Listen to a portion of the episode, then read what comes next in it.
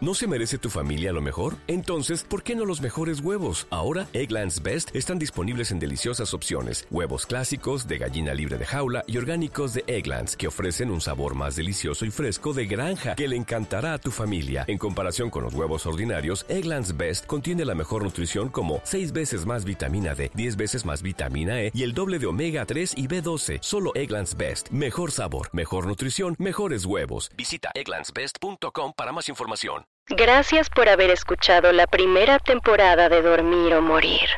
No olvides recomendarlo a todo aquel a quien quieras causarle pesadillas. Las historias de terror te ayudan a dormir. Dormir o Morir es un podcast único que te guiará para tener los sueños más horribles. Aquí encontrarás angustiantes historias de horror o pesadillas guiadas. ¿Sí? Así como lo oyes, un paso a paso para llegar a los lugares más oscuros de tu mente. Así que has elegido una historia. Bueno, debes saber que esto es bajo tu propio riesgo. La historia de hoy es La maldición del sombrero, escrito por James Scott, narrado por Ginette Zavala. Traducción. Guillermo Ruiz de Santiago. ¿No se merece tu familia lo mejor? Entonces, ¿por qué no los mejores huevos? Ahora, Egglands Best están disponibles en deliciosas opciones. Huevos clásicos, de gallina libre de jaula y orgánicos de Egglands, que ofrecen un sabor más delicioso y fresco de granja que le encantará a tu familia. En comparación con los huevos ordinarios, Egglands Best contiene la mejor nutrición como 6 veces más vitamina D, 10 veces más vitamina E y el doble de omega 3 y B12. Solo Egglands Best. Mejor sabor, mejor nutrición, mejores huevos. Visita egglandsbest.com para más información.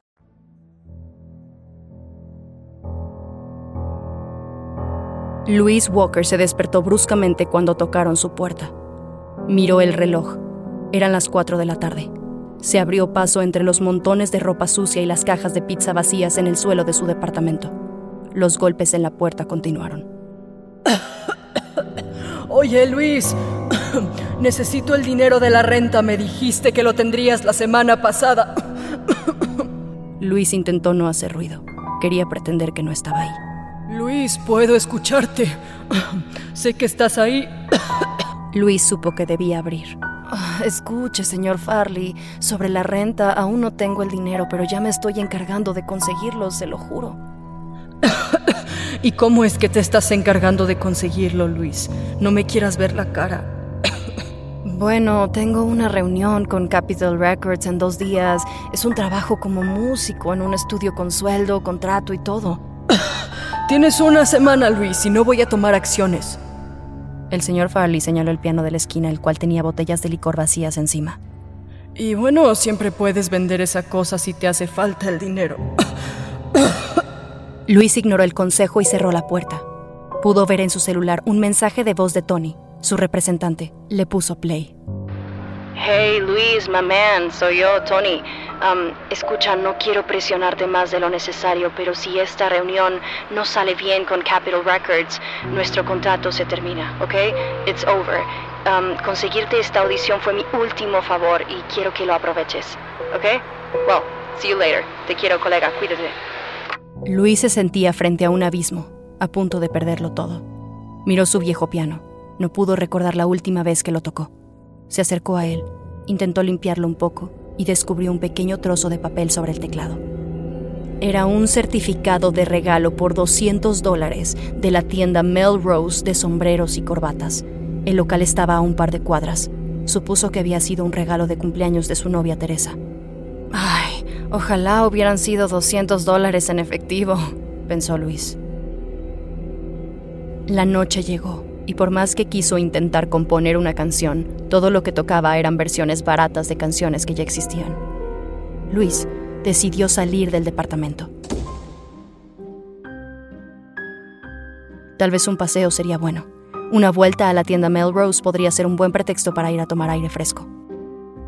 Caminó un par de cuadras hacia un vecindario lleno de boutiques y llegó a Melrose. Todo estaba cerrado, excepto esa tienda. Era una pequeña tienda con un cartel colgante que decía sombreros y corbatas. El letrero crujía por el viento y apenas estaba alumbrado por un faro. Luis entra sin tener claro realmente qué era lo que iba a comprar. Lo único que sabía era que quería que algo lo hiciera lucir profesional en su reunión con la casa discográfica. Al entrar en la tienda, pudo escuchar una pequeña campana colocada en la parte superior de la puerta. Dentro había un silencio casi absoluto. El ruido de la calle apenas podía escucharse. Luis no estaba seguro de haber escuchado este tipo de silencio en mucho tiempo. Tras el mostrador estaba un hombre, quien podría tener 50 años o tal vez 20. Su ropa vintage y su bigote hipster no ayudaban a poder definirle una edad. Hola, supongo que estoy en búsqueda de un sombrero. bueno, has venido al lugar adecuado. ¿Buscas algún estilo en particular? Tengo una reunión dentro de unos días, una de esas reuniones importantes. ¿Qué tipo de sombrero es el adecuado para una junta de negocios? El hombre bigotudo salió detrás del mostrador y seleccionó un sombrero blanco. Este sombrero Steed Derby es un bombín clásico que emana estilo y clase. El Steed 100% lana tiene una corona redonda de cuatro y medio, un ala de dos y un cuarto, un borde envolvente y una cinta de grain clásica. A Luis no le gustó en absoluto, así que decidió probarse unos cuantos más, pero nada lo convencía. Bueno, necesito algo que me haga parecer un músico profesional. La actitud del hombre cambió un poco. Se acercó a Luis y le susurró. Creo que tengo lo que buscas. Sígueme. Lo condujo al fondo de la tienda, detrás de una cortina de terciopelo. La habitación estaba poco iluminada y había un sombrero trilby negro expuesto en el centro de la habitación bajo una luz. Algo en el sombrero lo atrajo. Luis no supo si fue por estar expuesto como si fuera la pieza de un museo o porque era un sombrero realmente sofisticado. Al lado de él había una fotografía de un hombre viejo tocando el piano y usando el mismo sombrero. La fotografía estaba autografiada. El hombre hipster habló. Ese sombrero perteneció al que quizás sea el mejor pianista de todos los tiempos, Robert Perkins. Se puso un par de guantes y retiró con cuidado el sombrero del mostrador. El interés de Luis despertó aún más. ¿En serio? Pero Robert Perkins murió en los años 20, ¿no? Este sombrero es un objeto de colección, debe valer una fortuna. Este sombrero lleva décadas buscando propietario y fue hecho para ser usado, no para ser expuesto en una vitrina, respondió el hombre molesto. Y sí, efectivamente, Robert Perkins murió de un balazo en una pelea de bar, como bien has dicho. Iba a dar un concierto al día siguiente y llevaba este sombrero la noche que murió. Y por caprichos del destino su sombrero llegó a mi tienda y ahora espera al próximo músico que sea digno para portarlo sobre su cabeza.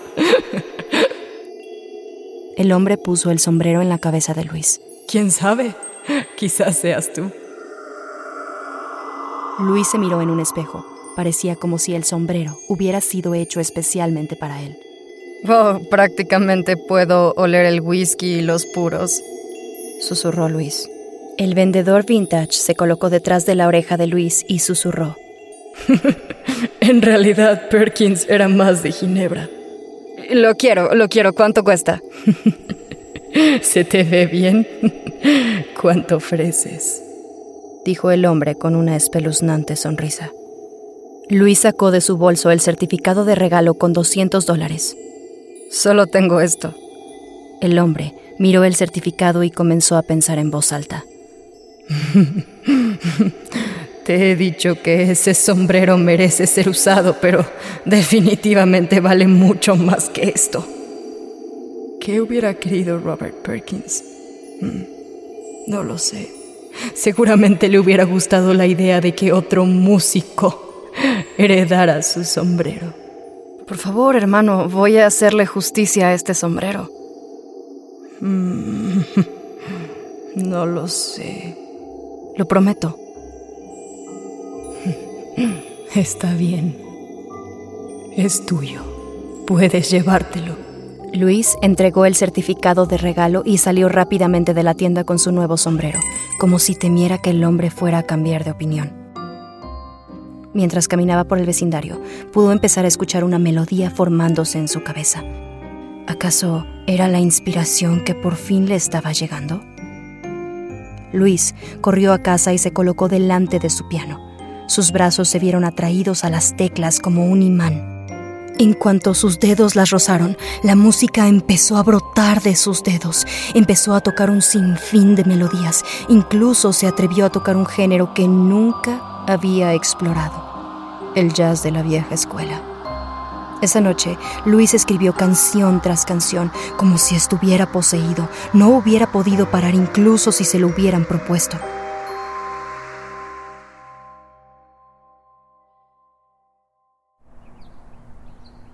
A la mañana siguiente, cuando el sol salió, Luis pudo escuchar a alguien entrar a su departamento. Era Teresa, su novia, quien entró al departamento con sus propias llaves. Luis estaba acostado en el sofá cubierto de partituras musicales.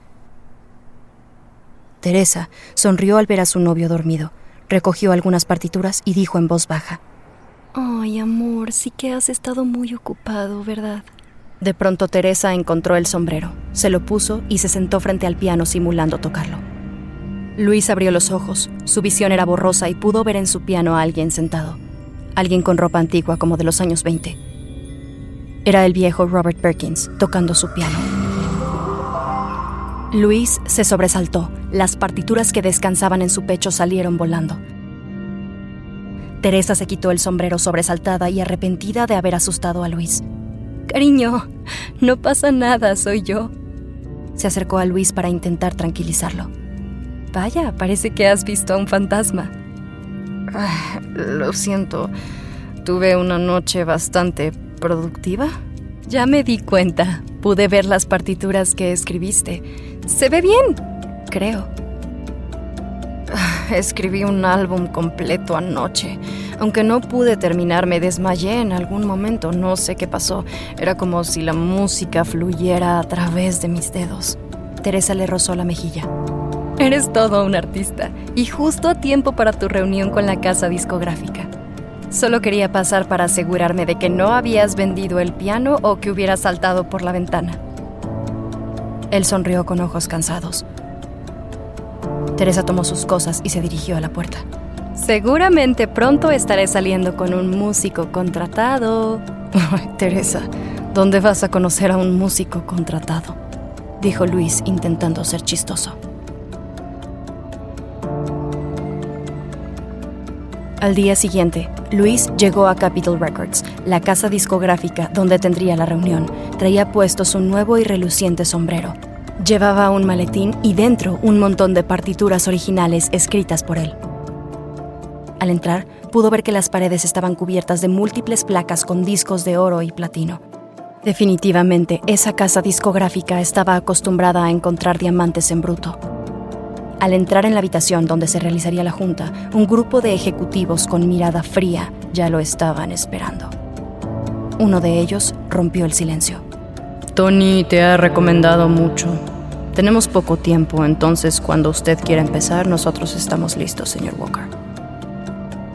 Luis se sentó tras el piano que se encontraba frente a los ejecutivos, colocó una de sus partituras frente a él, miró fijamente las teclas y sintió una gota de sudor resbalar por su cara. Comenzó a tocar y de inmediato sintió la música fluir de sus dedos. Podía leer partituras, pero por alguna razón no las necesitaba. La música se tocaba casi por sí sola. Podía sentir la energía creativa viajando por su cuerpo, por su cerebro, por sus venas. Pudo incluso olvidar que estaba en una entrevista de trabajo. Nada parecía importante en ese momento más que existir para tocar música. Luis tocó canción tras canción, ni siquiera dándole oportunidad a los ejecutivos para reaccionar. Los ejecutivos de la discográfica le observaron atónitos. ¿Dónde había estado este hombre y por qué ninguna disquera lo había firmado? Uno de ellos no pudo ocultar su sonrisa. De pronto, un ejecutivo se levantó de su asiento. ¡Oh, oh, oh! Un momento, por favor. Luis salió de golpe de su trance creativo, parando la música de golpe. El ejecutivo intentó continuar. ¿De, de, de dónde eres? De Mississippi, pero llevo 10 años en Los Ángeles. ¿Y por qué no te he visto por aquí tocando esa música? ¿Por qué no te he visto en ningún bar ni en ningún lugar tocando? Luis no esperaba esa pregunta. Sonrió, nervioso.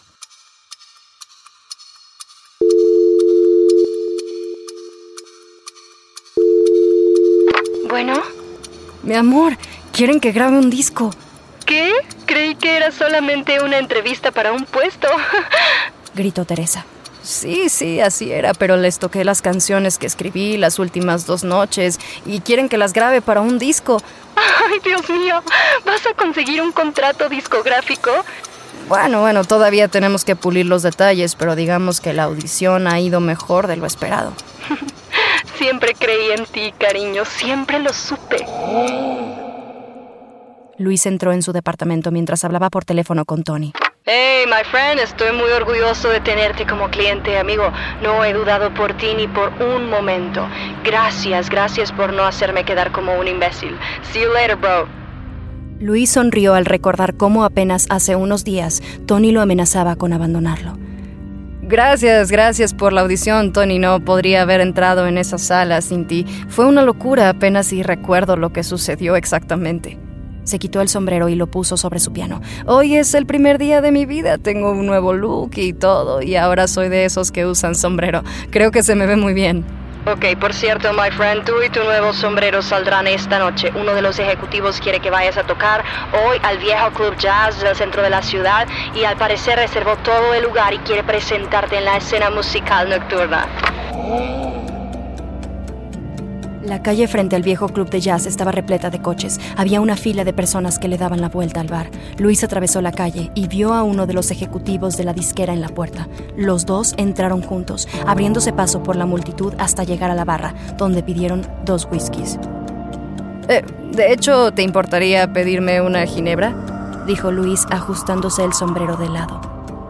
El ejecutivo llevó a Luis al salón verde detrás del escenario. Era un viejo salón oscuro y húmedo. Se sentía como si las paredes de ese lugar hubieran visto demasiadas cosas. La única fuente de luz procedía de una lámpara antigua colgada del techo y de unas luces neón rojo en la pared, encima de un viejo sofá de cuero más usado que el mismo bar. En la esquina había un viejo piano de media cola. Luis se sentó junto a él y le dio un par de tragos a su ginebra. Después de una breve charla, el ejecutivo dijo, Bueno, Luis, hoy será la noche en que el mundo te conocerá. Te deseo la mejor de las suertes. Salud. El ejecutivo salió de la habitación. Luis sintió la emoción en el estómago. En ese momento recibió un mensaje de voz de Teresa. Amor, ya llegué. Estoy en la mesa del centro del bar junto con Tony y el ejecutivo. Mucha suerte. Luis sacó sus partituras y las colocó frente al piano. Cerró los ojos y empezó a ensayar nuevamente pudo sentir la energía creativa fluyendo por sus dedos cuando de pronto alcanzó a ver un hombre viejo y arrugado sentado en el sofá detrás de él. Su cara parecía familiar. ¿Dónde había visto a ese hombre antes? En una fotografía en la tienda Melrose, claro. El hombre se parecía al fallecido tecladista Perkins. Era Perkins, pero ¿cómo era eso posible si él había fallecido décadas atrás? ¿Acaso era una especie de fantasma? La vieja lámpara colgante empezó a parpadear un poco. Luego, con un destello, la bombilla explotó. La única fuente de luz que quedó eran los focos neón color rojo. La aparición de Perkins se puso de pie. Luis estaba paralizado, no podía moverse ni hablar. Perkins comenzó a acercarse lentamente y con un solo gesto puso su mano sobre el sombrero de Luis, o más bien el sombrero que alguna vez le perteneció. Los ojos del fantasma se pusieron totalmente blancos. No te preocupes, hijo. Yo me encargo, dijo el viejo Perkins. Y entonces Luis se desmayó.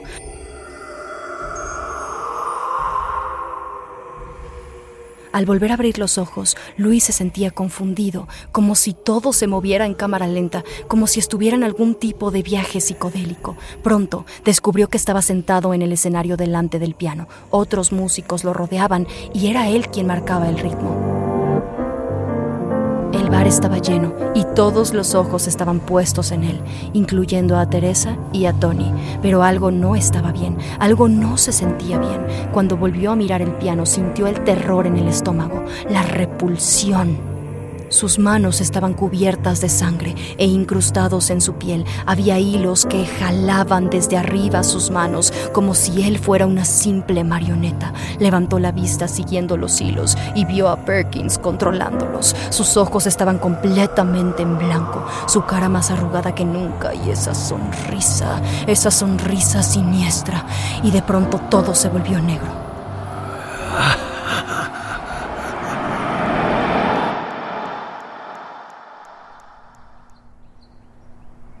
Abrir los ojos se encontraba en su departamento, en su cama, empapado en sudor. El sol de la mañana apenas entraba por la ventana. A su lado estaba Teresa mirándolo con ternura. Buenos días, mi artista favorito. Luis se frotó los ojos y la cara. El recuerdo del fantasma del viejo tecladista Perkins le atravesó la mente. ¿Cómo, cómo, cómo me fue anoche? preguntó. Teresa le pasa los dedos por la espalda. ¿Qué parte de anoche? ¿La parte en la que todo el bar te aplaudió de pie o la parte donde llegamos al departamento? no sé de dónde ha salido este nuevo Luis, pero espero que esté aquí para quedarse. Luis se metió a bañar. El agua caliente resbalaba por su espalda. ¿Acaso se estaba volviendo loco o tal vez simplemente estaba exhausto? El agua le resbalaba por la cara. Intentó pensar que todo iba bien en su vida ahora. Salió de la ducha, se secó con la toalla y se quitó la toalla del cuerpo para quitar el vapor del espejo, pero su reflejo no era el suyo, era el rostro de Perkins. Luis casi perdió el equilibrio. Se tuvo que sostener del toallero, pero terminó arrancándolo de la pared por el peso. Pronto recuperó la compostura y se acercó de nuevo al espejo, de forma lenta, pero Perkins ya no estaba ahí. Luis se vistió, tomó su sombrero y antes de salir de su departamento Teresa lo alcanzó. ¿Vas a salir, cariño? Em, sí, iba por unos unos pendientes. Bueno, nos vemos cuando vuelvas. Por cierto, ese sombrero se te ve muy bien. Gracias, me lo compraste tú. Usé el certificado de regalo que me diste. Em, ¿Cuál certificado de regalo? Sí, el regalo de cumpleaños. Pero si yo no te compré eso, yo te compré una rasuradora eléctrica. No, no, fue un certificado de regalo de 200 dólares en la tienda Melrose, de sombreros y corbatas a unos minutos de aquí.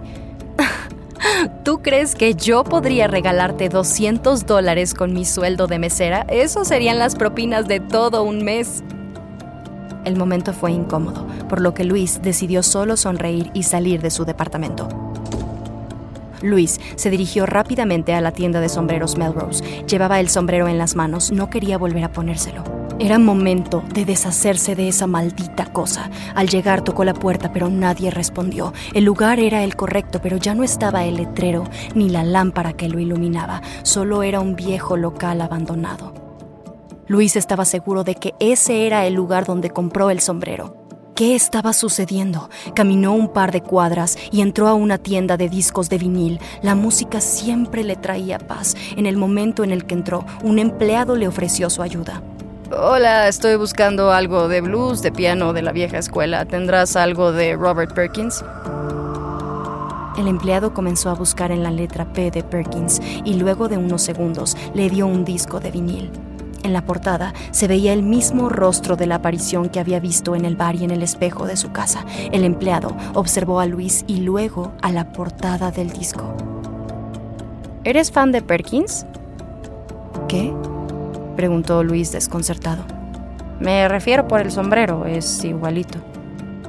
Ah, eh, ¿tendrás algún reproductor donde pueda escuchar esto? No tengo tocadiscos en mi casa. Claro, tenemos una vieja cabina atrás. Sígueme. El empleado lo llevó a la parte superior de la tienda donde había un tocadiscos y unos audífonos. El empleado lo dejó solo y Luis sacó el disco y después colocó la aguja sobre el vinilo. No se oía, no se oía nada, pero después de un crujido, las luces de la cabina comenzaron a parpadear. La música comenzó a entrar por los oídos de Luis. La oscuridad se empezó a apoderar de la cabina, excepto por una luz encima de su cabeza. Luis sintió una presencia. Pudo ver a través de el reflejo del cristal de la cabina a alguien parado tras de él. Un hombre, un hombre viejo y muy, muy, muy arrugado. De pronto, todo se volvió negro.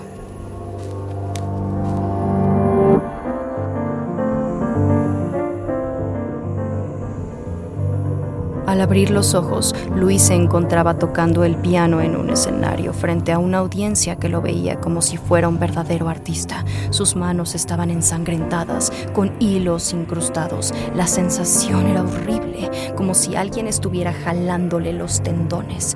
Ese alguien era Perkins. Luis había perdido el control absoluto.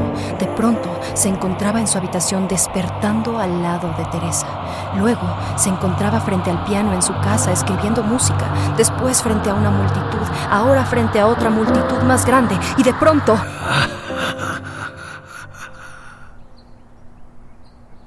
Abrió los ojos.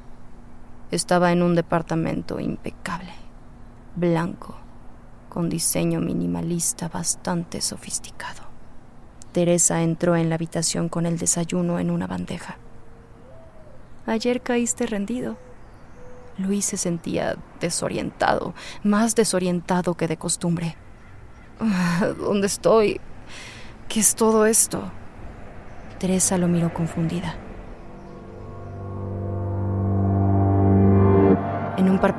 Luis se encontraba en uno de los escenarios más grandes que había visto en toda su vida. Cientos y cientos de personas lo estaban viendo. Parecía hipnotizado y las personas también estaban hipnotizadas. Nadie parecía poder ver la sangre que goteaba de las manos de Luis. Nadie parecía ver los hilos que las controlaban. Él miraba a la multitud con desesperación y solo pensaba, ha sido suficiente, Perkins. Luis levantó la vista y pudo ver al viejo y arrugado Perkins controlando los hilos con una macabra sonrisa y los ojos completamente en blanco.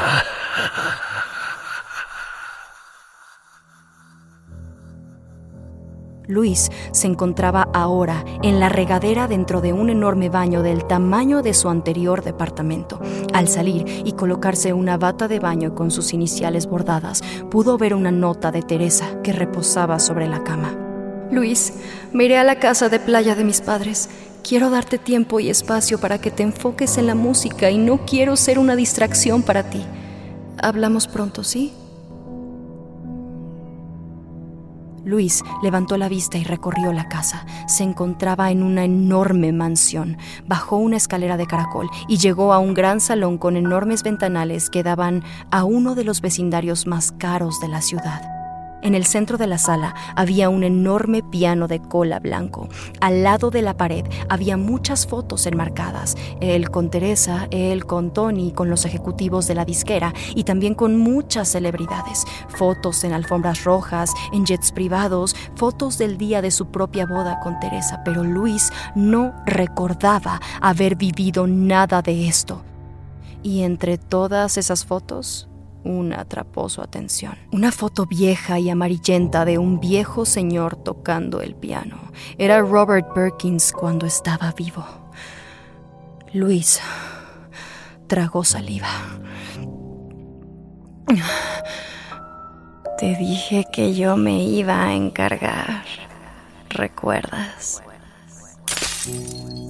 Luis dejó caer la foto enmarcada al suelo. Sentado en el sillón estaba el fantasma de Perkins fumando un puro. Se veía más arrugado que nunca, pero Luis ya no sentía miedo, solo furia. Eres un desgraciado, Perkins. Has robado mi vida. Se abalanzó sobre él, pero no había nadie. Ahora el viejo estaba de pie junto a la chimenea. Luis intentó tomarlo del cuello, pero sus nudillos chocaron contra la pared. Ahora Perkins se encontraba frente al piano tocando. Luis escuchó la melodía. Era realmente hipnótica. Estaba entrando en un trance y no podía moverse. ¿Cuál es el problema? No estabas haciendo nada con tu vida antes de que yo llegara. Ya ni siquiera te interesaba tocar el piano. Hasta tu novia estaba a punto de abandonarte. Luis sintió la rabia en su estómago. Intentó salir del trance en el que se encontraba, pero no pudo. Perkins continuó. Llevabas tanto tiempo, tan perdido. Y yo llevaba tanto tiempo buscando volver a tocar el piano. Y cuando entraste en Melrose hablando de querer ser un músico profesional, no pude evitarlo. Pero te conseguí exactamente lo que querías. Luis estaba paralizado.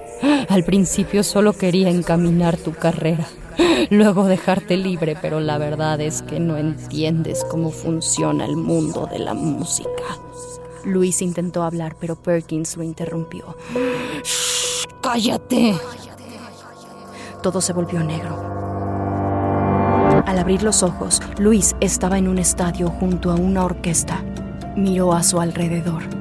Perkins se encontraba en la parte superior como siempre controlándolo todo. El público estaba hipnotizado, absorto en el trance de la melodía. Luis miró de nuevo sus manos ensangrentadas y con todas sus fuerzas levantó la mano derecha y luego la izquierda. El esfuerzo lo hizo caer de un solo golpe del banco, pero la orquesta no se detenía. Él levantó una mano, la otra cayó al suelo y tomó el hilo conectado a su mano izquierda. Empezó a tirar de él. Puedo sentir cómo sus tendones se tensan. Solo un grito de dolor.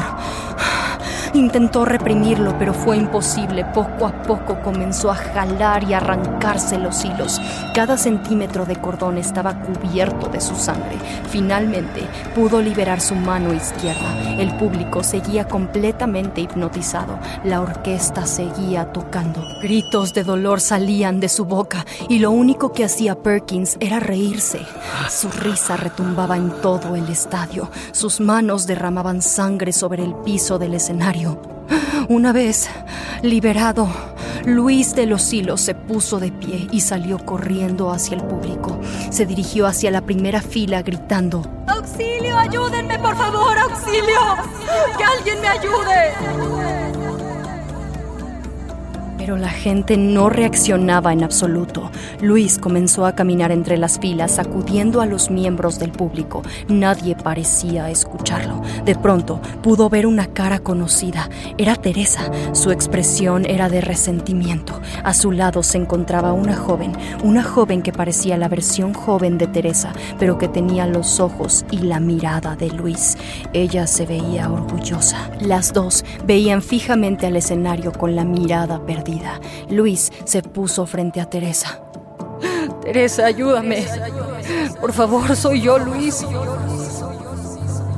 Pero Teresa no parecía escucharlo.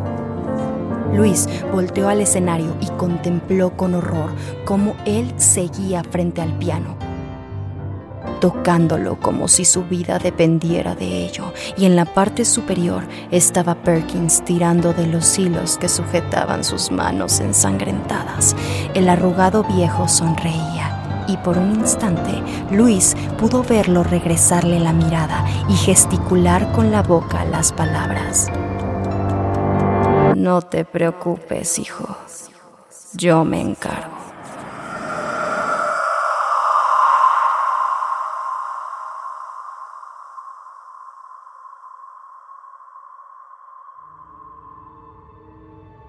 Dormir o Morir es la adaptación en español del podcast Scare You to Sleep, creado y escrito por Shelby Scott. Este podcast es producido por Guillermo Ruiz de Santiago, narrado por Ginette Zavala, Daniela Nietzsche, Fernanda Carrasco, diseño de arte Alex Villalobos. Suscríbete y recomiéndalo a quien quieras causarle pesadillas. ¿Te preocupas por tu familia? Entonces, ¿por qué darles solo huevos ordinarios cuando pueden disfrutar de lo mejor? Eggland's Best, los únicos huevos con ese delicioso sabor fresco de granja, además de la mejor nutrición, como 6 veces más vitamina D, 10 veces más vitamina E y 25% menos de grasa saturada que los huevos regulares, además de muchos otros nutrientes importantes. Así que, dales los mejores huevos. Eggland's Best, mejor sabor, mejor nutrición, mejores huevos.